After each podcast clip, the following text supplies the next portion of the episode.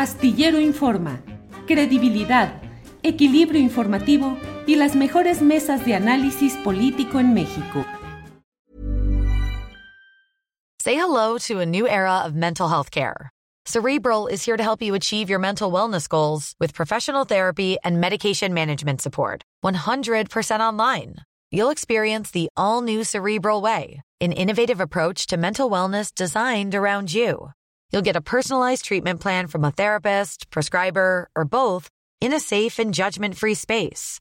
Your cerebral therapist or prescriber will outline a customized plan with clear milestones along the way so you can get to feeling your best. With Cerebral, you're not alone in your mental health journey. We're here to empower you to live a fulfilling life. So take that first step towards a brighter future and sign up today at cerebral.com slash podcast and use code ACasts to get 15% off your first month. Offer only valid on monthly plans. Other exclusions may apply. Offer ends July 31st, 2024. See site for details. ¿No te encantaría tener 100 dólares extra en tu bolsillo? Haz que un experto bilingüe de TurboTax declare tus impuestos para el 31 de marzo y obtén 100 dólares de vuelta al instante. Porque no importa cuáles hayan sido tus logros del año pasado, TurboTax hace que cuenten. Obtén 100 dólares de vuelta y tus impuestos con 100% de precisión, solo con Intuit TurboTax. Debes declarar para el 31 de marzo. Crédito solo aplicable al costo de la presentación federal con TurboTax Full Service. Oferta sujeta a cambios o cancelación en cualquier momento. Astillero Informa, credibilidad, equilibrio informativo y las mejores mesas de análisis político en México. Nájar. Y pues, a ver, cuéntenme, no sé si alguien de ustedes anduvo viendo pendiente del foro que, en el que participó Julio, que parece que se puso bueno. A ver si este, al final Julio nos platica cómo, cómo le fue o la impresión que tuvo al participar en un foro muy particular. ¿Cómo estás, Juan? Muy buenas tardes. ¿Qué pasó, Adriana? Muy contento de saludarte, de estar contigo. Alberto, Arturo, qué gusto este, pues que estamos aquí para discutir los temas de la semana. Adriana, me voy a sentir porque ya vi que, vas a ver a, Luencas a las 9 en la octava, pero eso ahora es informe capital en Capital 21. ¿Qué vamos a no, pero es que, es que no sabes cómo se llama el zip-zap, ¿no? ¿Cómo es el zapeo? Bueno, el que estás cambiando de canal. Ah, estoy, a esa hora estoy viendo tres cosas diferentes y por supuesto que, claro que vemos Capital 21. Un gusto estar aquí, Adriana. Muchas gracias. Alberto, ¿cómo estás? Muy buenas tardes. Parece que no tenemos. Hola Adriana, ¿cómo estás? Buenas tardes, Juan, Arturo, buenas tardes, Arturo. Creo que nos andaba fallando, creo que el internet, no sé si hay un. Sí, pero creo que está como un delay, creo que hay como una especie de delay. ¿Tú nos escuchas bien? A ver, me voy a conectar de otra, de otra. Sí los escucho, pero me conecto de otra forma. Un segundito. Sí, muy bien, perfecto. Mientras, saludo con mucho gusto Arturo Cano. ¿Cómo estás, Arturo? Muy buenas tardes, Adriana, eh, Juan, Alberto.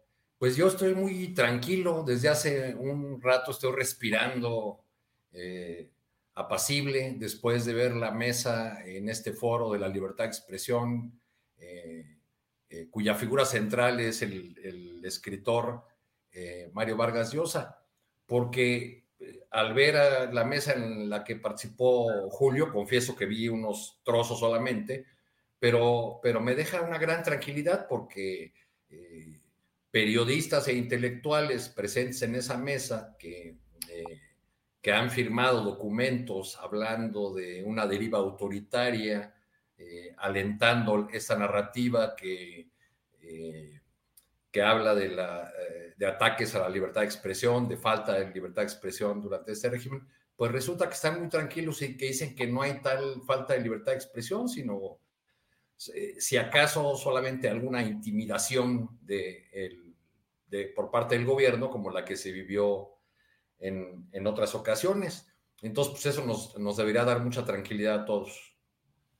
Pues a mí me pareció sumamente interesante lo que además ya recalcaba Julio también en este, en, esta, mm, en esta imagen en donde veíamos pues la mayoría hombres y yo le decía a Julio, pues creo que eres el único periodista independiente cuando pues hemos visto que además gran parte del periodismo independiente es el que ha hecho pues grandes aportes al periodismo de este país. Así que bueno, vamos a ver si más adelante se conecta Julio, porque creo que estaba en el trayecto. Me decían, yo pensé que duraba como dos horas, creo que no, creo que eh, duró como hora y media por lo que entiendo. Entonces me imagino que ya está de regreso eh, Julio, y a ver si al final podemos tener alguna, alguna impresión, que yo no alcancé a ver la mesa completa, pero este es lo que vi, se puso bastante intenso. Ya me estaban corrigiendo que no era Salvador Camarena, que originalmente estaba, este, mm, originalmente estaba en el panel, sino era eh, Petersen. Diego Petersen. Entonces, bueno, ya nos, ya nos platicará Julio a ver si se conecta más tarde. Y empezamos, pues, esta mesa, Juan Becerra Costa, yo eh, empezaría con este tema de la CELAC, el saldo de la CELAC, no hemos platicado con ustedes sobre este tema que además parece fundamental, sobre todo porque hay críticas eh, también, eh, por ejemplo, de pues gente muy cercana a esta cuarta transformación. La propia Marta Bárcena escribió un artículo donde dice que se trató de una reunión desperdiciada de alguna manera, cuya agenda estaba dividida o robada por Venezuela, además pues de estas confrontaciones en el tema de pues, la invitación también al presidente de Cuba. ¿Cómo viste esta, esta reunión, Juan? Pues me parece bien como propones, estimada Adriana. ¿Qué te parece? Vamos a ver algo de lo que dicen los detractores a la cumbre este, y algunas de sus propuestas, porque ahí están, y luego no es lo que se habla, ¿no? Este, es importante saber también qué tanto juicio crítico tiene la crítica. No estés de acuerdo conmigo, Adriana, pero a ver, señalan de entrada, es esa desde la semana pasada, que por qué se invitó al presidente Cuba, ¿no? O, a Maduro, ¿no? Ahí cuando, cuando vimos el último momento que, que venía en su avión. O sea, aquí habríamos, no sé tú qué opinas, ser muy claros y objetivos en que la CELAC es la cumbre de estados latinoamericanos y el Caribe. Y bueno, pues tanto Venezuela como Cuba forman parte de la región y son miembros desde que me parece que en 2011, con Calderón como presidente de México, se creó. Malo sería no convocar a uno de sus miembros una cumbre tan trascendente. Eso me parece que sí sería un error. Ahora, no faltan quienes aplauden la, tristísima conducta con la que recordarás que Fox insultó a la isla de Cuba y con ello nuestra política exterior decirle a Fidel que, comes y te vas. Entonces me resulta increíble que todavía existan personas que consideren que fue algo digno de ser aplaudido este, y que tendría que haberse replicado en esta ocasión, así el nivel de buena parte de la oposición. Pero bueno, también se quejan mucho que México señaló a Estados Unidos de intervencionista. Bueno, a ellos, a los que se quejan, entre quien está Luis Pasos, que escribió un artículo sobre esto, pues me encantaría, les ruego que nos hagan llegar la evidencia de que esta nación no es así. O sea, que nos expliquen bien cómo ha funcionado el destino manifiesto, lo que ha sucedido desde su creación eh, de los Estados Unidos, del país, de la nación en materia de acciones bélicas en distintos países. Y bueno, ya que son especialistas en el tema, quisiera también preguntarles si saben de casualidad de alguna nación que haya sido invadida por los Estados Unidos de Norteamérica durante, pongamos, ¿qué te gustan? Los últimos 100 años, que no sean ricas en recursos naturales o que no tengan una localización geográfica que sea estratégica. A ver si saben de alguno. También dicen que es un error solicitar que se retire el embargo a Cuba. Ah, Chihuahua, ¿no? Que son muy defensores de los derechos humanos y que están preocupados por el pueblo cubano. Caray, ¿no? Y bueno, también andan muy preocupados por el Ministerio de Colonias estadounidenses, por la OEA, ante la propuesta de reformarla o bien sustituirla por un organismo pues que en verdad busque generar acuerdos ante las disputas, que concilie, que tenga un papel de, un papel de mediador y que pues también vele por el cumplimiento de los derechos humanos. ¿O qué será que no les gusta porque no les conviene que existe un organismo encargado de esto y que lo haga de manera eficiente? Y aquí regreso el bloqueo a Cuba rápidamente, Adriana, porque es justo es algo de lo que va tuvo que haber gestionado para tirarlo y al contrario, ¿no? Y justo en este tema está lo que considero el mayor de los aciertos de la cumbre, el pronunciamiento para detener ese bloqueo, algo que sin duda no es nuevo, este, no es una demanda además que es exclusiva de los países de la región. Este, apenas 184 países en la Asamblea General de la ONU exigieron que se ponga fin a este, pues que es una extorsión criminal que Estados Unidos de manera unilateral ha impuesto. Pues con la que se ve con todo y las diferencias y hasta uno que otro exabrupto, pues una búsqueda que me parece auténtica de solidaridad regional, que ahora la podemos ver reducida en la firma de una serie de compromisos. Y entonces estará el verdadero reto aquí de la CELAC en que se cumplan esos compromisos y sobre todo que se van a trabajar en ellos, pero ya, y que no quede anecdótico aquel fin de semana en México. Gracias, Juan. Alberto, em, creo que ya tenemos la conexión eh, restablecida, ya te, ya te veo muy bien. Eh, pues parece que el expresidente Vicente Fox quería un comes y te das dos, además. Eh, ¿Cómo viste tú esta, esta, mm, este evento? ¿Qué beneficios le, le trae a México? ¿Se consolida el liderazgo del presidente pues en, en, en este evento? ¿Cómo, ¿Cómo lo viste, Alberto? Mira, pues Vicente Fox este, quiere muchas cosas. Yo creo que lo que debería anhelar, lo que debería querer con toda su alma es estabilidad emocional y salud mental de entrada, este, que creo que, le sería bastante útil al expresidente. Pero en lo, y bueno, también un poquito, un poquitito de, de tranquilidad para aquellos que han estado cuestionando la cumbre. Me refiero, por ejemplo, al ex canciller Jorge Castañeda, que escribió un artículo para decir que fue un fracaso porque no, no se pudo formular una propuesta para, para hacer a un lado a la, a la OEA y para, y para tratar de sustituirla por otro, otro organismo, pues eso no estaba realmente en la agenda y solamente, eh, y, me extraña mucho de Jorge Castañeda, que se dice que es muy avesado en términos de la diplomacia eh, mexicana, pues que se haya querido el cuento de que efectivamente pues eso podía ser posible, pues es un poco complicado tener, eh, llegar a un consenso de esa naturaleza cuando tienes países que son muy afines a Estados Unidos. También habla de un fracaso por la falta de convocatoria. Bueno, pues yo he visto otras cumbres convocadas eh, eh, también en otros gobiernos que no han tenido esta, este nivel de, convocatoria. Más allá de eso, yo sí creo que es un resultado positivo para la presencia del presidente López Obrador en América Latina, consolida esa parte del proyecto que empezó a caminar eh, desde hace ya algún tiempecito, eh, en el sentido de mirar hacia el sur y tratar de separarse un poco eh, hacia la, atención completa hacia los intereses de Estados Unidos. Es imposible separarse, por supuesto, pero por lo menos, por lo menos sí recuperar un poco aquello que se extravió a partir de 1994 con la entrada en vigor del Tratado de Libre Comercio de América del Norte. Y me parece también positivo porque de una u otra forma se empieza como a consolidar una especie de bloque de países progresistas que le tendrán que servir a un contrapeso contra, hacia, hacia otros, otros países, eh, no solamente en el continente, sino también, sobre todo Estados Unidos, eh, en el sentido de, tratar de establecer políticas diferentes en temas que me parece a mí que son los importantes. Uno de ellos es el de las vacunas. Eh, hay que recordar, recordar que hay países de América Latina que no tienen suficientes dosis y que tienen un nivel de inmunización muy bajo. Y hay países de primer, llamado primer mundo, donde pues las vacunas están ya casi a punto de, caducar, como se mencionaba hace, hace algunos días. Entonces, a mí me parece que el hecho de que se hayan tomado acuerdos en ese sentido es ya de suyo positivo eh, y consolida así, por supuesto, una presencia importante de México. No sé si en los tiempos de aquellos de los años 80 en que se le consideraba el hermano mayor, pero sí por lo menos eh, un apuntalamiento distinto al que llegó a tener en los tiempos de este inefable personaje llamado Felipe Calderón, de este frívolo, el payaso de las cachetadas Vicente Fox, y que estaba totalmente extraviado en, esa, en otro tipo de frivolidad con Enrique Peña Nieto. Hacía mucho que era necesario restablecer esta presencia diplomática de México porque es un país importante América Latina no se puede entender sin México y es bueno que ahora se tome conciencia de eso y pues se camine en esa ruta. Adriana.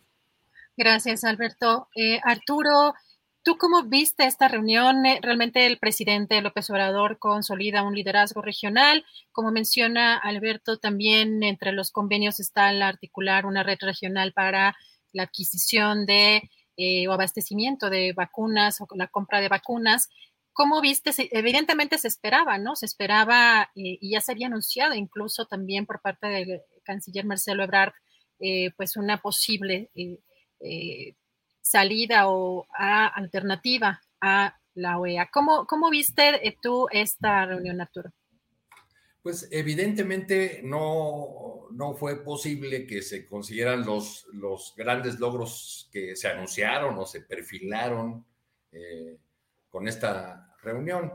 Eh, entre, entre otras cosas, porque el conjunto de los países asistentes pues estaban en, la lógica de tomar acuerdos que tienen que ver con materias como la salud, que es muy importante, no es, no es poca cosa que se haya logrado eso, no es poca cosa también que se haya utilizado ese espacio para un mensaje de la República Popular China, que tiene cada vez más presencia en nuestra región.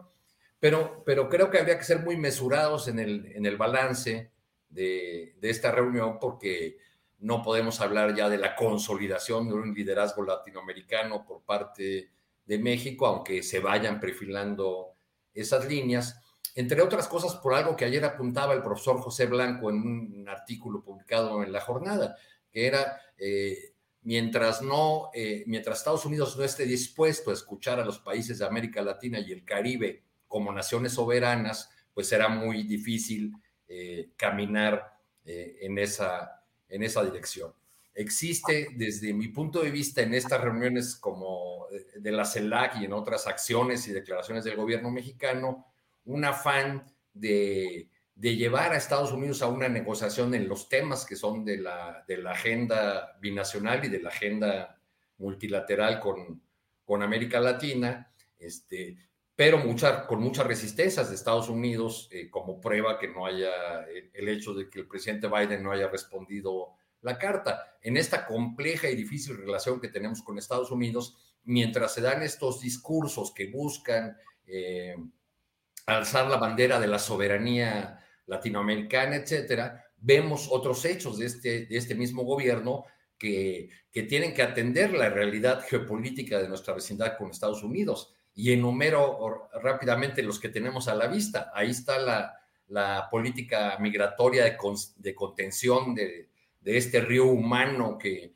que viene desde eh, países tan lejanos como Chile o Brasil, ahora de los haitianos, en otros momentos de las caravanas centroamericanas. Eh, y pues hay una colaboración explícita, reconocida eh, y además evidente que, vemos todos los días del gobierno mexicano con una política regional de Estados Unidos.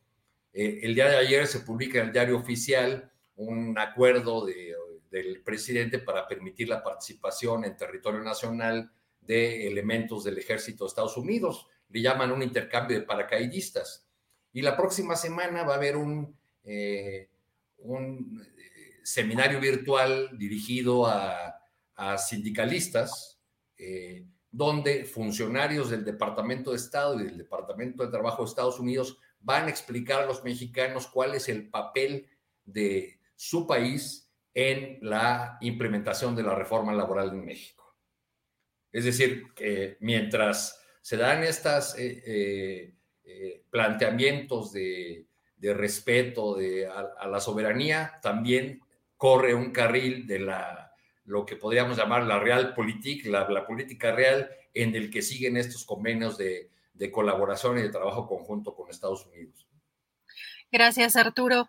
Pues eh, vamos a cambiar ahora de tema. ¿Qué les parece si, bueno, retomando un poco la visita de Santiago Bascal, el líder del partido ultraderecha Vox, y que fue invitado por el coordinador de los senadores del PAN, Julián Rementería, y quien ahora, el día eh, el día lunes salió una aparente investigación, ahora eh, retomando o haciendo el papel de investigadores en, el Partido Acción Nacional, que interesante que sea el propio coordinador de, los senadores del PAN, Julián Rementería, quien dé a conocer esta investigación, que además señalan que les llevó seis meses en, en desarrollar esta investigación en la que supuestamente a través de algunas eh, solicitudes eh, en algunas investigaciones que hicieron con algunas dependencias, no encontraron la, eh, o no acreditaron la...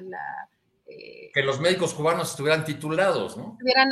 exactamente, los títulos de titulación de los médicos o la certificación de los médicos aquí en nuestro país. Entonces, Juan, ¿tú qué opinas? ¿Cómo has visto este que ya le llaman el Cuba Gate? y pues las reacciones también, porque lo que efectivamente no hemos visto, aunque ayer también vimos a Martí Batres eh, eh, dar información en la conferencia, pero en la línea de que sería una información más política que de otra índole, pero lo cierto es que no, no sé ustedes, bueno, no se ha visto información respecto realmente a la acreditación, independientemente de que pues sea pues una investigación que les llevó tantos meses en, desarrollar, pero no sé qué opinión tienen. Juan Becerra, ¿cómo viste este llamado Cuba Gate? Pues como ves, este, Adrián, a mí me parece que como legislan, investigan, una investigación de seis meses, el Cuba Gate le pusieron. No, hombre, pues ya que hay que hablarle rápidamente, no sé, ofrecer a Rementería que se vaya a colaborar en los Estados Unidos, pues no sé, podría investigar quién mató a Kennedy, podría, con este proceso que llevó a, a esto del Cuba Gate. Mira, este asunto de Rementería es muy penoso entrada una disculpa a los médicos cubanos que vinieron a México este, por escenitas como esta. O sea, todavía que vienen a apoyar, salen con difamaciones o acusaciones huecas. Voy a ver aquí poco a poco cómo está esto de las acreditaciones médicas. En fin, estos médicos que vinieron a México, no más, forman parte del contingente Henry Reef. Es un contingente que desde su creación ha prestado servicios en más de 22 países y que no más para muestra de su capacidad de su profesionalismo, pero sobre todo de su prestigio y de su reconocimiento, recibió un premio de la Organización Mundial de la Salud hace cuatro años por su labor contra el ébola en el continente africano. O sea, una investigación de seis meses dijo Rementería que, que le llevó a descubrir que a los médicos se les pagó, hazme el favor, y que incluso se les dio hospedaje, se les dio comida, en lo que él llama un fraude orquestado por el gobierno de México y de Cuba. Pues, ¿Qué se esperaba? Por supuesto que se les pagó. O sea, fue muy clara la jefa de gobierno, la doctora Sheinbaum, eh, en ese sentido. O sea, no hay nada que esconder. Se les pagó a los médicos igual que se les paga a los médicos mexicanos. Eso por, por, lo de la lana que se les dio. Es una lástima la falta de conocimiento y de cultura general de algunos de nuestros legisladores, pero sobre todo sentido común.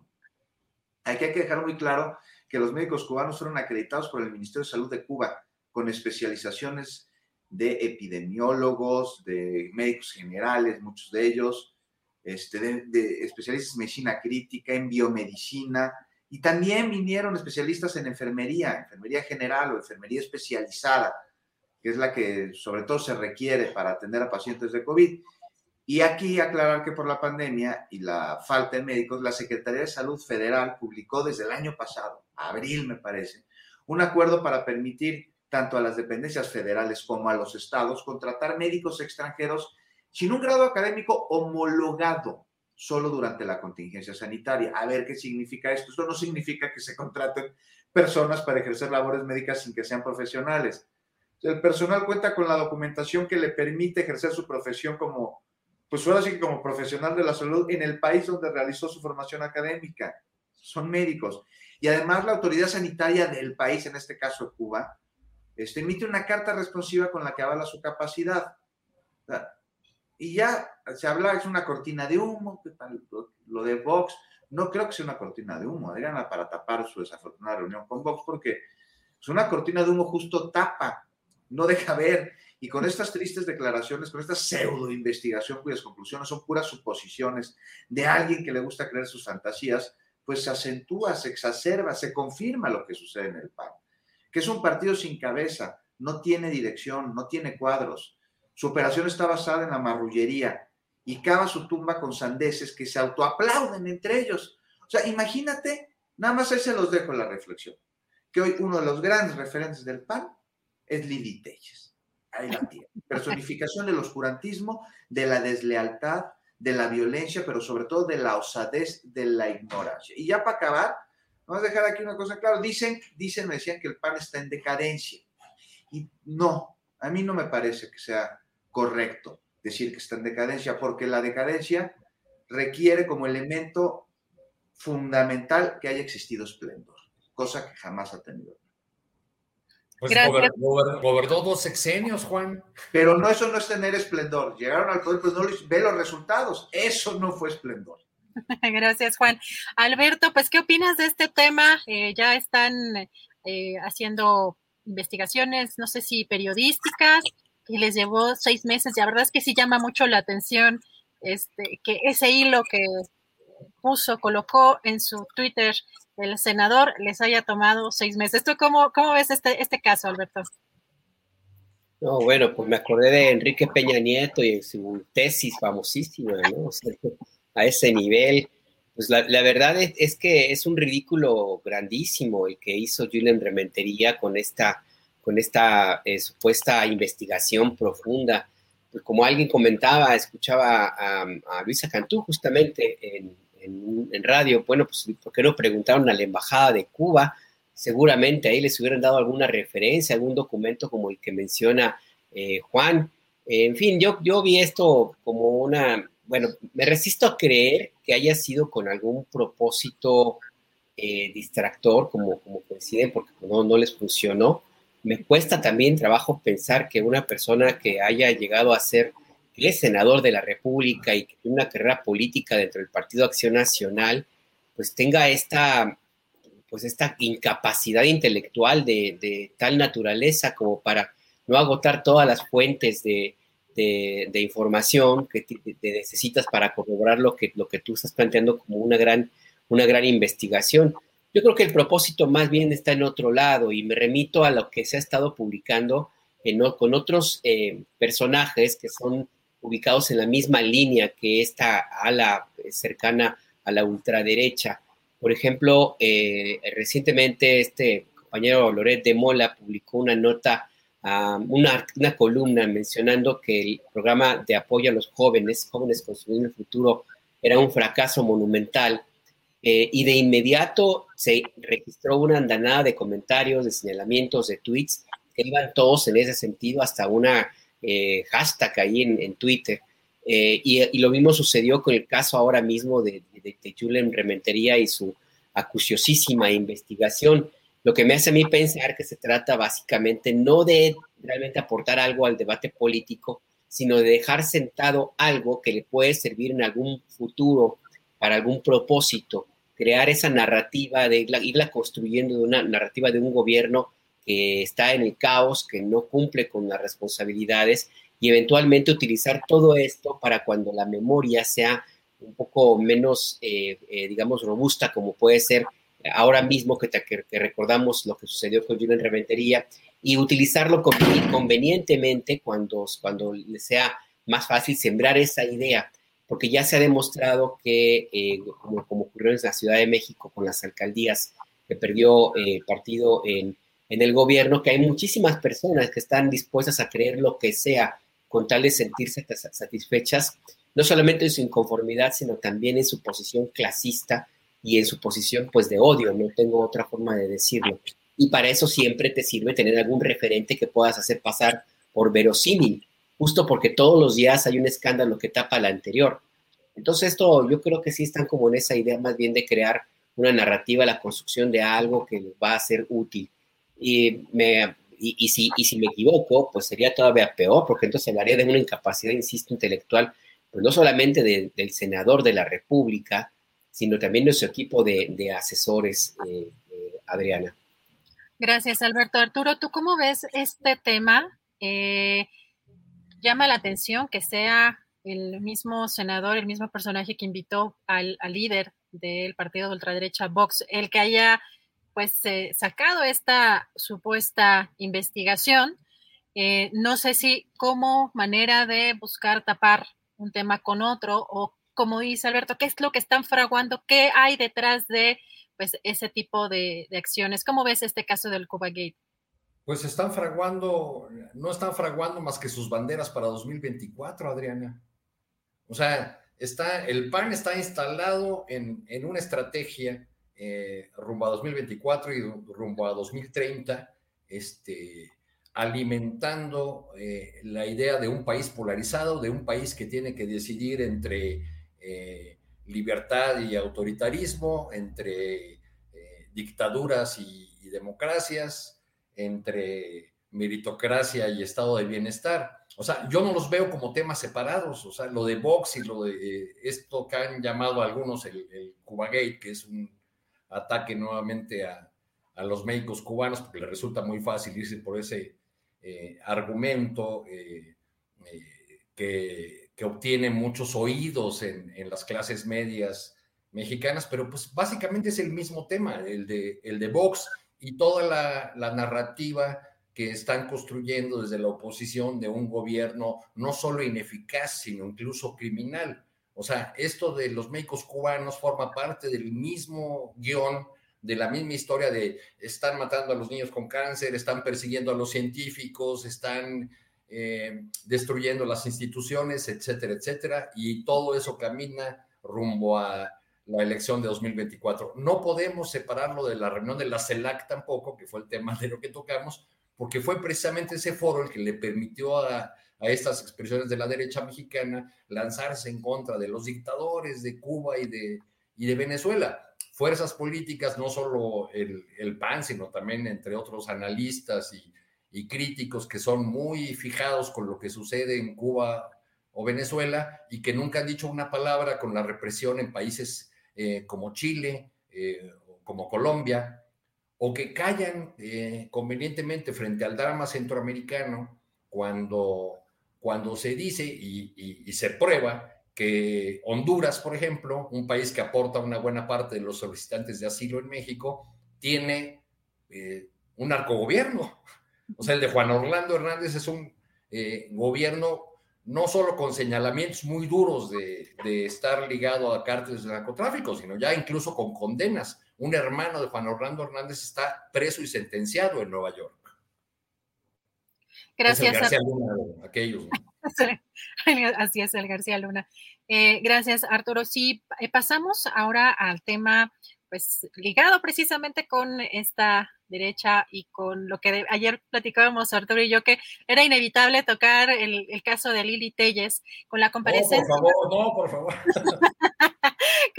de hecho, de hecho, pues tenemos por acá el, segmentito porque, bueno, tuvo un discurso muy particular, pero empezando contigo, Juan, sobre la comparecencia de la titular de la Secretaría de Seguridad Ciudadana, Rosa Isela Rodríguez, ayer en el Congreso, y pues las reacciones también de la oposición. Por un lado, la secretaria eh, señala que no, pues no vinieron a ganar una guerra, sino a ganar la paz, aunque también reconoce el aumento en los feminicidios y algunas reacciones, pues no sé si lo vean ustedes como un show, pero eh, declaraciones de, la que parece más fuerte justamente en oposición, en oposición de ellas, pues eh, muy, no sé, yo las califiqué muy infantiles, algunas declaraciones que dio y además al llamar decanes a algunos, a los elementos del ejército de la Guardia Nacional, así que pues eh, un, un, tema que se colocó ayer en las redes sociales. ¿Cómo viste esta comparecencia, Juan, y pues estas reacciones de la, de la oposición?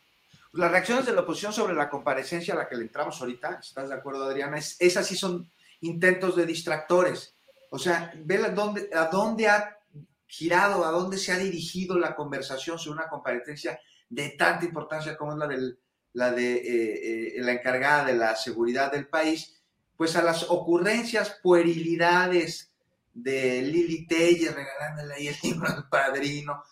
Son, no son ocurrencias pueriles esas, de niño chiquito. Y, y, ahí se dirige buena parte de la conversación, porque pues ahí encuentran en el chisme, en lo burdo, en lo disruptivo, el tema.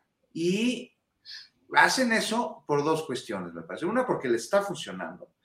Y, otra, porque no tienen otro tipo de argumentos. Ya lo hemos visto en el PAN últimamente, ¿no?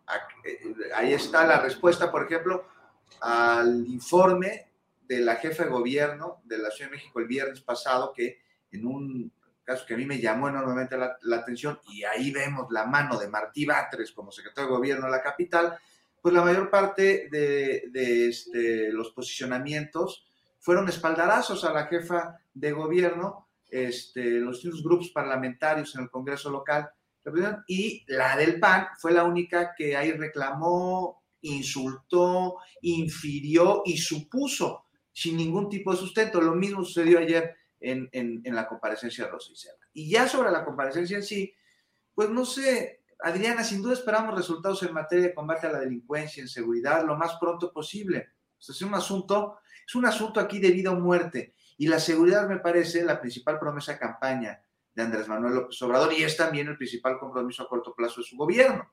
Y aún, aún es un asunto pendiente en muchas zonas del país en las que a diario mexicanos matan mexicanos, roban, extorsionan, corrompen, este, muchas zonas en las que familiares desaparecidos tienen la pesadilla terrible de no saber qué pasó con seres queridos. Botox Cosmetic, out of botulinum toxin A, FDA approved for over 20 years. So, talk to your specialist to see if Botox Cosmetic is right for you. For full prescribing information, including boxed warning, visit BotoxCosmetic.com or call 877-351-0300. Remember to ask for Botox Cosmetic by name. To see for yourself and learn more, visit BotoxCosmetic.com. That's BotoxCosmetic.com. ¿No te encantaría tener 100 dólares extra en tu bolsillo?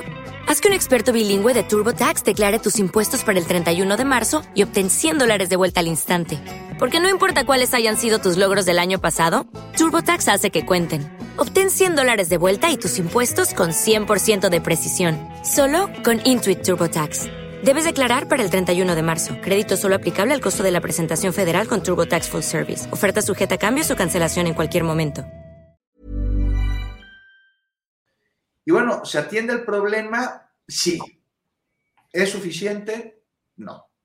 Por lo menos, eso sí, por primera vez se reconoce que hay que atender las causas del problema, que es un asunto que no solo responde a una cuestión que competa a dependencias de seguridad de las Fuerzas Armadas, sino a otras también que generen que se, que se trabaje el campo, que haya infraestructura, que las industrias produzcan, que los trabajadores gocen de sus derechos laborales, que haya atención en materia de salud, que la educación sea de calidad, que las calles estén asfaltadas, que existan servicios para que así entonces los grupos criminales no usurpen como han venido haciendo durante las últimas décadas las funciones del Estado. Decías, no venimos a ganar una guerra, venimos a ganar la paz, señaló claramente la secretaria. Esto marca un cambio en la estrategia que durante décadas no solo no funcionó para disminuir el crimen, sino que lo empeoró. O sea, también dijo, Rosicela, no me encontrarán acuerdos con criminales, tampoco me van a encontrar compromisos oscuros. Algo muy diferente a lo sucedido, por ejemplo, en el sexenio de Felipe Calderón, en donde el encargado de la seguridad del país, pues estaba claramente coludido, ¿qué deja tú coludido? Trabajaba para un grupo criminal. Entonces, esto que señala la secretaria de Seguridad, a mí me parece que es algo que no se puede discutir, que se está trabajando con mucha lealtad. Ahora, hay que reconocer sí que han bajado los índices de criminalidad en varios delitos. También hay resultados en, en aseguramientos. Pero, por ejemplo, en crímenes, ya lo mencionabas tú, Adriana, de enorme peso en la sociedad, como los feminicidios, hay incrementos. Lo que es clara señal de que hay que reconocer que al menos en este delito la estrategia que se ha tomado no es la adecuada y partir de ahí, no seguir intentando una misma estrategia cuando no funciona. Y habló el presidente también. Sobre este tema y las reuniones diarias que realizan los integrantes del Gabinete de Seguridad. Dijo que ayudan enormemente para tratar los problemas de violencia en el país y que buscan estrategias para prevenirlas. Y está muy bien, pero insisto, no es suficiente. ¿Qué está pasando con la coordinación entre el gobierno federal y policías estatales o municipales, como sucede en Guanajuato, donde ya se está discutiendo si hay terrorismo, y en donde si bien es el Estado el que parece impedir que haya colaboración con, este, con el gobierno federal, pues esto tiene que ayudar en estas reuniones de gabinete, pues estrategias para precisamente salvaguardar la integridad de los pobladores de estados como es Guanajuato o como Jalisco, en donde también el Poder Judicial es de lo más desconfiable. Entonces, este, eso es lo que opino más o menos de, de, de, de lo que sucedió con Rosicela Rodríguez. Y te digo, de estas sí cortinas de humo que pone la oposición ahora en su paladín, que es Lili Telles. Así es, Juan Becerra, muchas gracias. Alberto, ¿cómo ves tú esta comparecencia, pero también de las declaraciones que dio que, bueno, bastante particulares. La senadora Lili Telles decía que estas reuniones de las que hablaba Juan Becerra, justamente de estas reuniones de seguridad, eran reuniones para tomar café, para despertar bien, entre otras de sus eh, declaraciones que este, además con un discurso muy actuado o muy este, eh, dramático eh, ahí en el, en el Congreso. ¿Cómo, ¿Cómo viste tú esta comparecencia, Alberto? Pues mira, Lili Telles se comportó muy Lili Telles, muy cercana al ridículo. O sea, en, realidad ahí me, me, parece que sí fue una cosa muy sobreactuada eh, parecía que estaba confundiendo la, en la tribuna del Senado de la República con el diván de la, consulta semanal, quincenal que deberá tener por ahí con la ayuda psiquiátrica, no lo sé. Eh, a mí lo que me preocupa, bueno, no es tanto que, exista un personaje como Lili Telles, con todas las características que, pues, que pueden sonar a chunga inclusive, sino lo que hay detrás, lo que hay detrás de, ella, no, no, como ella como, como, como persona, sino como el personaje que, como bien dice eh, Juan, es un personaje que empieza a cobrar popularidad, que está siendo impulsado, que está eh, muy arropado por los medios tradicionales. Casi todo lo que dice, todo lo que hace, hasta la barbaridad más bárbara, si se puede utilizar el término, es destacado en medios como el Universal, por ejemplo, inclusive como Reforma. Se está construyendo también alrededor de, esta, de, esta, de esta senadora la, alguna idea, la percepción de que puede ser una alternativa para una posición política mayor. Me llama la atención que existan algunas encuestadoras que la hayan ubicado ya como parte de eh, una posibilidad a medir para una eventual candidatura. Y todo esto, pues es evidentemente falso, no, no solamente por lo que implica la capacidad intelectual de un personaje como ella, sino porque es algo que es evidentemente inflado, no tiene de dónde eh, tener alguna asidera. Para poder ser presidente de la República, pues se necesitaría por lo menos tener alguna eh, eh, lectura, alguna capacidad de análisis, algo de colmillo político. digo, me van a decir, por, supuesto. ¿Por qué sigues criticando a Fox, caray? Exactamente, pero inclusive alrededor de Fox, había algo que se construyó y había alguna idea. El grupo San Ángel. Ajá, exactamente, exactamente. Había ya algo por allí, un, respaldo que yo no lo veo más allá en, en Lili Telles, no, más allá de algo muy inmediato y muy cercano a la ultraderecha, que es muy peligroso. En el caso de Enrique Peña Nieto, que sería otro personaje también muy cuestionable en términos de su capacidad intelectual, pues él también tuvo algún cierto colmillo político y una formación familiar pues para, para poder medirse en, en esos terrenos y pues tuvo la capacidad por lo menos de relacionarse a su manera para el beneficio de su equipo y su grupo, que era muy compacto y todo, pero bueno, pues ahí está. En el caso de Ilte yo no, lo, no lo veo porque, porque, insisto, es un personaje construido, bastante falso, como, como ha sido toda su trayectoria en los medios de comunicación, ¿no? Entonces a mí lo, lo que me parece lamentable es que haya quien le crea, que haya quienes realmente empiecen a verla como una alternativa, y no hay que perder de vista que sí hay posibilidades de que la construcción de personajes de esa naturaleza, tal vez no para 2024, pero sí para más adelante, puede tener alguna capacidad de éxito. Recuerden cómo nos burlábamos de Donald Trump, cómo decíamos que era imposible que fuera a llegar un personaje como él, salido de la televisión y con tan grosero, rayando incluso hasta en el ridículo, y llegó a ser presidente de Estados Unidos. Y recordemos lo que sucedió también con Jair Bolsonaro y con, con otros personajes, pues. Entonces yo sí diría, pues, sí, hay que tomarlo, pues como es, un personaje, insisto, para, muy, muy cercano al ridículo, pero no, me parece que no debemos quitar la mirada de lo que hay detrás. Detrás de Lili Telles hay alguien, hay una mano poderosa.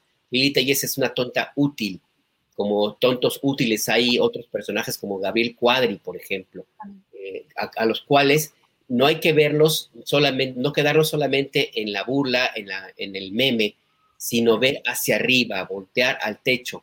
¿Quién es la mano que mueve estas marionetas? ¿A quién le va a servir? ¿Cuál es el propósito? ¿Qué tipo de construcción de narrativa política están ellas y ellos representando? Porque me parece que es allí donde, donde puede haber un cierto riesgo.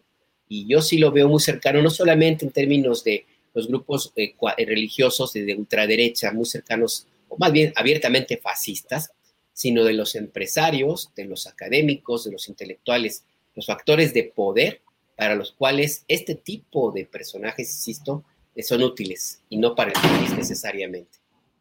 Oye, oye, rápido, Alberto, perdón, pero aquí, ¿tú cómo ves este asunto?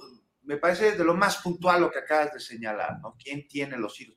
Pero ¿cómo llega Lili Telles al Senado? No hay que olvidar que ese voto masivo por Morena llevó a Lili Telles al Senado y aquí ejerció tantita autocrítica en el partido para ver a qué cuadros andamos postulando, ¿no? Pues hay que hacer una revisión porque yo insisto, mientras en, en Morena y el partido en el poder andan papando moscas, andan peleándose por el presupuesto, peleándose por el salario, por los vales de despensa. Estos, este tipo de personajes ya se colaron y los que están detrás de ellos también ya se colaron. Y no hay que olvidar un punto fundamental. Prácticamente nada de las candidaturas de 2018, prácticamente nada de los de las, eh, personajes que participan en la administración pública y nada de lo que vaya, lo que venga en adelante en términos político-electorales de Morena se mueve sin el aval del presidente López Obrador. El presidente López Obrador también tiene corresponsabilidad en el caso Lili Telles, porque él le dio el palomazo a la postulación, que seguramente se la presentó Alfonso Durazo, como dicen, pero yo me voy más por el lado de Ricardo Salinas Pliego. Ojo con esto.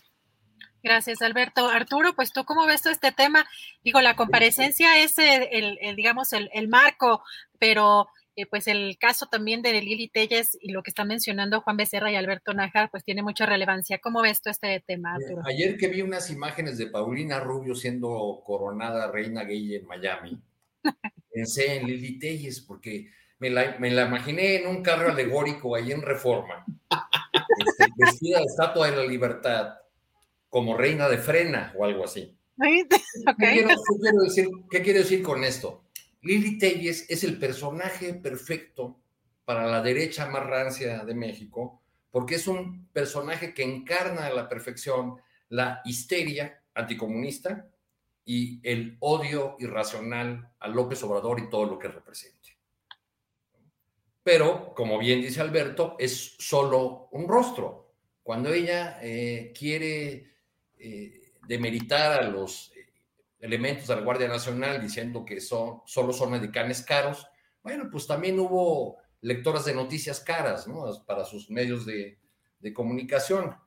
Eh, lo, que, lo que queda, el ruido que arma, sin embargo, nos impide ver lo que era esencial en el caso de la comparecencia de Rosicela Rodríguez, es ver los informes de con la presencia además de, muy importante, la presencia en el Senado de, los mandos militares, y ver este informe donde se nos habla de la reducción de algunos delitos a escala nacional, eh, donde se hacen afirmaciones interesantes como aquella de que para el gobierno federal sería muy fácil decir que la mayor parte son delitos de fuero común, pero que no se ha hecho así, sino que se afrontan los problemas la eh, reducción muy pequeña en el número de homicidios, el reconocimiento, el incremento en los feminicidios, aunque siempre con la aclaración eh, presidencial de que antes no se registraban y así se da, eh, por eso explican este, este incremento. Yo creo que ahí estaban esos hechos y que el debate que quizá habría que impulsar sería sobre la eficacia de esta estrategia que planteó el inicio, desde el inicio de su gobierno el presidente López Obrador, cuando la secretaria dice, eh, no venimos a hacer la guerra, sino venimos a hacer la paz, lo que está haciendo es parafrasear o repetir eh, las líneas de la política de seguridad que eh, López Obrador trazó desde antes de tomar el, poder. Muchas voces sensatas, me parecen a mí, han dicho, bueno, es correcto ir a las causas profundas del crimen, pero también hay zonas del país que requieren una intervención inmediata porque han quedado presas del terror del crimen organizado. Ese debería estar siendo el debate, eh, porque cuando hablamos de LTAs a mí me da la impresión de que pues estamos eh, tomando la, parte más jocosa y que nos, nos, puede parecer divertida de, de personajes públicos, pero no estamos yendo al fondo de, los temas que, es donde deberíamos estar como, como país, no me refiero nada más a, la, a esta mesa y a este momento. Gracias, Arturo. Pues si les parece, empezamos con los postrecitos. Teníamos por ahí un tema pendiente por si alguien lo quiere retomar. Es importante también darle seguimiento al caso pues, de esta investigación eh, sobre los estudiantes desaparecidos de Ayotzinapa. Y ayer que vimos eh, justamente eh, a Alejandro Encinas, y a Omar Cervantes en este recorrido a medios por esta barranca de la carnicería, que es la primera vez que dan este tour a, medios de comunicación, por lo que entiendo, y que se dijeron cosas pues muy importantes. Eh, para empezar, pues evidentemente batean o eh, van a, eh, a, tirar esta verdad histórica o la llamada verdad histórica y ponen varios elementos en la mesa. Sin embargo, interesante también Em, ayer tuvimos una entrevista con Vidulfo Rosales, el abogado de los padres y madres y familiares de los 43 eh, normalistas desaparecidos, en el que decía que cuando se tocan las mesas, eh, en las mesas que tienen con el presidente de la República, el tema del ejército, pues hay una reticencia aún en este, en este caso. Entonces, que todavía al parecer no habría, em, pues, un, digamos, un avance en estos, en estos términos y pues no sé, Juan Becerra, ¿tú cómo ves? Ayer eh, las investigaciones o los avances eh, que, dieron a conocer, pues sin duda son importantes, pero también se enmarca un poco en el contexto de la seguridad con las Fuerzas Armadas y esta reticencia de la que habla precisamente Vidulfo Rosales eh, a la hora de hablar de elementos del ejército. ¿Cómo ves, Juan? Pues estamos hablando aquí de un terrible cochinero durante el sexenio pasado de entrada, Adriana, reconocer las labores alrededor de la búsqueda de los normalistas de Ayotzinapa, porque lo que estamos viendo, no estés de acuerdo conmigo, es evidentemente voluntad, pero también resultados. La voluntad no, no, no es suficiente si no hay una especialización en la metodología. Y estos resultados se dan debido precisamente a las labores durante este, la administración actual se están llevando y aquí hay un punto a destacar. O sea, hay que ver qué sucedió durante la administración anterior. O sea, se dieron todos los esfuerzos en sentido de intentar borrar cualquier evidencia.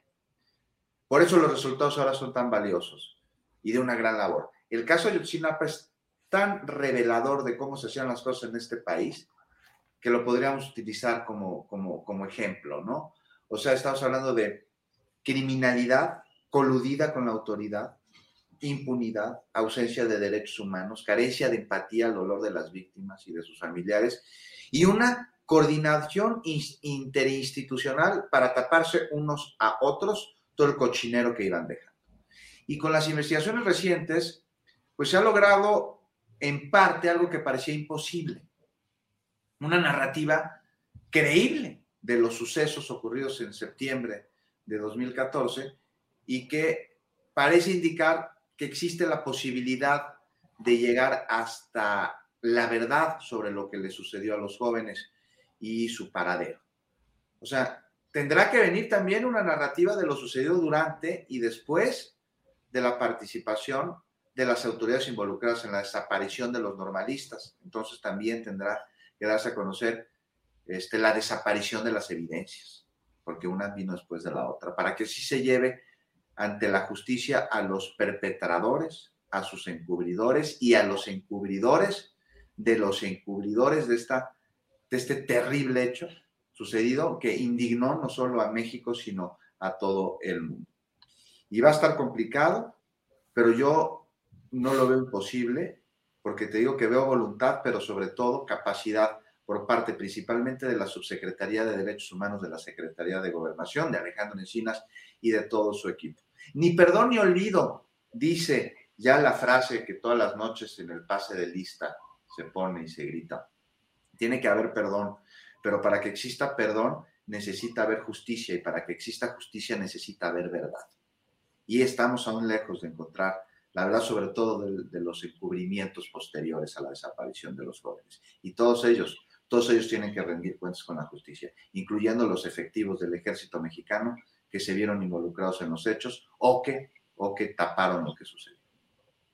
Gracias, Juan. Alberto, ¿tú cómo ves este tema? Eh, menciono, porque además lo, lo, publicó Julio también en su columna, precisamente estas declaraciones de Vidulfo Rosales, donde dice que en las mesas de trabajo se habla de esa responsabilidad de los militares. Eh, se pregunta, cuando el tema se toca, responde el abogado, responde Rosales, obviamente no se quiere abordar. Vemos nosotros a menudo una tendencia de querer proteger, de no querer conflictuarse con esta institución. ¿Cómo ves esta, esta, este recorrido que hicieron ayer eh, Encinas y Omar Cervantes con medios y estas declaraciones del abogado? ¿Cómo ves el caso Ayotzinapa, Alberto? Mira, el caso Ayotzinapa me parece que eh, demuestra mucho que dentro del gobierno del presidente López Obrador y en general el movimiento que lo acompaña, movimiento político, hay diferentes posturas y, ah, y con cierta frecuencia entran en conflicto. Está la posición de Alejandro Encinas, por ejemplo, eh, y la Comisión Nacional de Búsqueda, eh, lo que ocurrió pues con la famosa modificación de la ley orgánica de la Fiscalía General de la República, en donde la Comisión Nacional de Búsqueda y Alejandro Encinas abiertamente cuestionaron lo que finalmente consiguió este fiscal Alejandro Gertz Manero, que retrocedió la Fiscalía General de la República a los años 70, eh, porque es el propósito que tenía básicamente Gertz Manero. Eh, y lo que sucede en el caso de Yotzinapa también me, da una idea de que efectivamente hay como una varias líneas, varios grupos pues que están de, de pronto en conflicto y yo tengo la impresión desgraciadamente que del lado del presidente López Obrador pues se inclina más a la protección hacia el ejército. Y yo soy pesimista en ese sentido si, si nos atenemos a lo que dijo Vidulfo Rosales en el sentido de que el presidente López Obrador al momento de que se trata de abordar la responsabilidad o no de militares en, esta, en este que es un crimen atroz, que es la violación de derechos humanos más grave en los últimos años del reciente de México, presidente López Obrador parece que olvida el compromiso que tiene, que hizo y que sostiene, al menos en el discurso, de encontrar la verdad y encontrar a estos jóvenes. Como que no acaba de entender que para poder seguir esta misma ruta de su propio compromiso, pues tiene que pasar necesariamente porque el ejército también sea sujeto a investigación. Entonces, me parece que por ese lado, no sé hasta, hasta dónde eventualmente pueda haber una posibilidad de que efectivamente el, ejército abra la, puerta a, que se, den las investigaciones que sean necesarias. Si tomamos en cuenta que ya a partir del próximo año, pues ya empieza a, entrarse el país y el propio movimiento político del presidente López Obrador en otra dinámica ya más cercana a la sucesión presidencial. Por lo demás, sí coincido con lo que decía eh, Juan, en el sentido de que el caso Yotzinapa es una muestra justo de, lo, de cómo se hacían las cosas y se siguen haciendo todavía en este país. Y para eso nada más un dato que mencionaban ayer mismo en la visita a la barranca de la carnicería. Dentro del expediente que conforma la llamada verdad histórica, la, la Procuraduría General de la República ubicó geográficamente a la barranca de la carnicería en un sitio distinto al, al, que realmente tiene, a donde realmente está. ¿Y qué fue lo que sucedió? Pues que las búsquedas que se hicieron con base en esa georreferenciación se dieron en un sitio donde no era la barranca de la carnicería y por lo tanto el resultado fue que no encontraron nada o encontraron cosas inútiles. Es decir, desde un momento, desde un principio, hubo la intención del equipo encargado de la investigación de este caso de, no hacer nada o de desviar la atención. Y el dato clarísimo es que ellos ubicaron a este sitio en un lugar distinto y los resultados, por supuesto, fueron distintos. Entonces, me parece que el hecho de que ayer se haya dado ya esta visita y que se haya hablado abiertamente del tema y que se hayan encontrado y se haya dado a conocer públicamente cómo es que se encontraron los restos de un par de estudiantes y las condiciones en las que estaban me parecen muy relevantes. Y nada más aporto un dato que lo publicamos en pie de página, por cierto. Eh, se encontraron restos de dos estudiantes que no tenían huellas de haber sido expuestos al calor intenso de una hoguera, sino que tenían muestras de haber estado a la intemperie. ¿Esto qué significa? Que no fueron cremados. Y esto significa entonces que no murieron dentro de, este, de la forma como la famosa verdad histórica señala. Entonces me parece que es valioso este dato. ¿Hasta dónde va a avanzar? Pues ojalá que hasta, hasta dar con el paradero de los estudiantes, pero insisto, si el ejército no quiere abrir sus, abrirse pues, y el presidente apoya al ejército en ese sentido, el pesimismo va a estar allí. Gracias, Alberto. Arturo, híjole, muy eh, complicado este tema, siempre del, delicado el tema del ejército. Ayer en las declaraciones que daba Mar Cervantes decía que em, eh, había un conglomerado de funcionarios que actuaron de, forma ilícita, pero también hablaba este funcionario encargado de este caso Yotzinapa eh, de que ya estarían judicializados por lo menos un ministerio público pero que ya estarían, digamos, en esa línea de judicializar pues estas responsabilidades. ¿Cómo ves, eh, Arturo, este caso? Yo tendría poco que agregar a lo que ya señalaron Juan y, Alberto. Solo les quisiera compartir un recuerdo. Cuando en 2014 anduve en Iguala, eh, subiendo a los cerros y recorriendo algunos de los eh, predios que, han formado parte de las investigaciones. Algunos de esos recorridos los hice con, con los padres de familia de Ayotzinapa, eh, a quienes hay que reconocerles esa tenacidad, a quienes hay que reconocerles que con el dolor que significa la ausencia de sus hijos hayan buscado en un pueblo y en otro y tocado puerta eh, por puerta en la ciudad de Iguala y las ciudades y poblaciones vecinas. En alguna ocasión subimos a, a, los cerros que estaban llenos de fosas. Eh, igual estaba rodeado de fosas clandestinas. Eh, toda la gente que vive en los márgenes de la ciudad sabía dónde estaban, ofrecía sus testimonios de que, bueno, pues, por aquí pasaban en la madrugada y subían y después veíamos que bajaban menos personas. Subimos por una de esas veredas, ahí eso lo relaté en alguna, en alguna nota, y vimos eh, pues, aquellas fosas eh, con algo de agua, lodo, llenas de moscas, un olor indescriptible. Eh, al margen de, ese horror, lo que indicaba aquello es lo que acaba de, decir Alberto, que el modus operandi de ese grupo criminal no incluía la incineración, o al menos no hasta el momento en que ocurrió lo de Utsinapa, sino que solían enterrarlos en esas, en esas fosas. En fin, este domingo, eh, en una semana que, que, será de puras marchas para la Ciudad de México, pues inicia con la, con la marcha de este domingo 26 por el séptimo aniversario de la desaparición de los jóvenes de Ayotzinapa. Y en los siguientes días, pues tenemos el, 2 de octubre, donde pues también estarán seguramente los estudiantes normalistas. Y el 3, pues la marcha convocada por las sotanas en contra de la Suprema Corte y su decisión sobre el aborto. Nada más para abrir boca de lo que nos viene la siguiente semana. Ave María Purísima. Sí, gracias. Arturo, pues qué delicia platicar con ustedes, que me permitan acompañarlos en esta mesa. Eh, Juan Becerra, pues si quieres un mensaje breve, un anuncio, obviamente a las nueve de la noche, para que veas que además si te ayer estabas con Saúl Arellano, porque cuando le cambié, porque ando a veces Julio también tiene sus videocharlas más o menos entre las ocho y las nueve, eh, nueve y media, dependiendo, empezando con tres cosas luego a la vez, tuviste a Saúl Arellano de México Social, así que para que veas que sí, sí estaba yo pendiente y aquí en el, en el cambio y obviamente pues en la mañana también con Momentum y Arturo Cano pues en, la jornada, siempre estamos pendientes de, sus trabajos, queridos colegas, y pues Juan, ¿con qué, ¿con qué quieres cerrar? ¿Algún mensaje, algún anuncio, algún comentario final?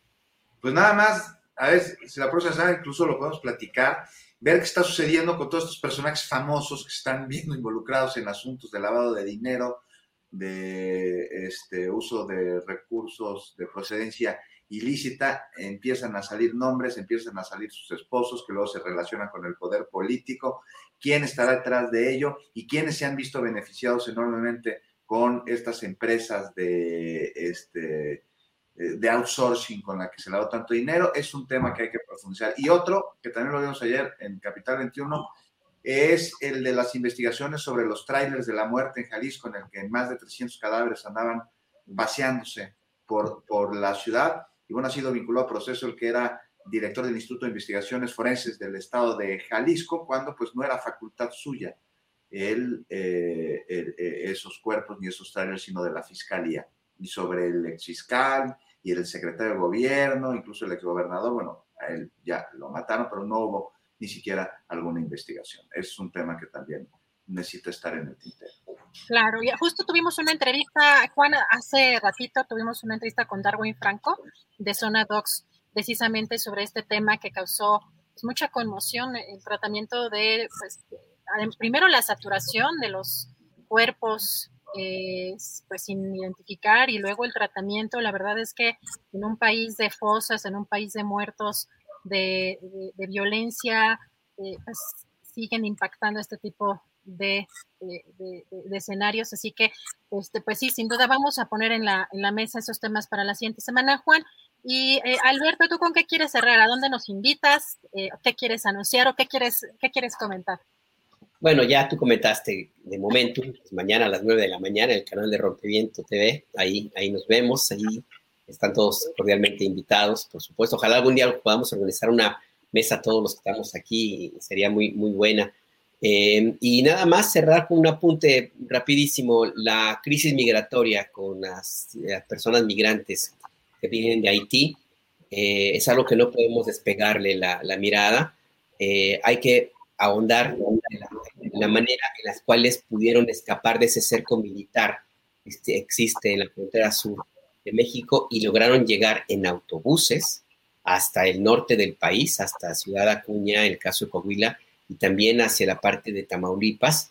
Eh, esto nos habla de algo más allá de solamente lo que hemos visto hasta ahora, que es un grupo de personas que no, que no tienen, vienen escapando de la pobreza, por supuesto, y la violencia en su país. Habla de una estructura que les ha permitido moverse y llegar hasta allá.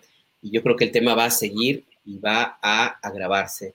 Entonces, esto puede ser una, una piedrota en el zapato para, de nuevo, para el presidente López Obrador. Habrá que estar pendientes, Adriana. Y gracias. Gracias. Gracias a ti, Alberto. Arturo, pues el, como dice Julio, el postrecito, ¿con qué te gustaría cerrar, Arturo? Mi, postrecito es el siguiente. En, estos días se, se ha dado el, se ha repetido el fenómeno de que ese escándalo, a veces sin sentido, que es nuestro debate público, está lleno de palabras que se, que se usan con mucha irresponsabilidad, con mucha facilidad. En estos días, para criticar eh, acciones e invitaciones del presidente López Obrador, se ha usado mucho la expresión dictadura, para hablar de, rasgos dictatoriales en el gobierno de López Obrador. Me parece una profunda estupidez por un lado y por el otro una ofensa a las víctimas de dictaduras, eh, a la gente que tuvo que salir con lo opuesto, que dejó atrás a veces a familiares asesinados, eh, a la gente que no tuvo la oportunidad de volver eh, nunca a su hogar lo tuvo que hacer muchísimos años después. Es ofensivo que, que los enemigos de López Obrador hablen con esa facilidad, usen esa expresión con tanta facilidad como lo hace un diputado del PAN, Gabriel Cuadri, cuando exalta la dictadura chilena. Gracias, Arturo. Pues sí, muy importante. Y también hablan con una facilidad de socialismo, de comunismo, de pues, un montón de conceptos que de pronto no tienen, no tienen dónde, dónde sostenerse.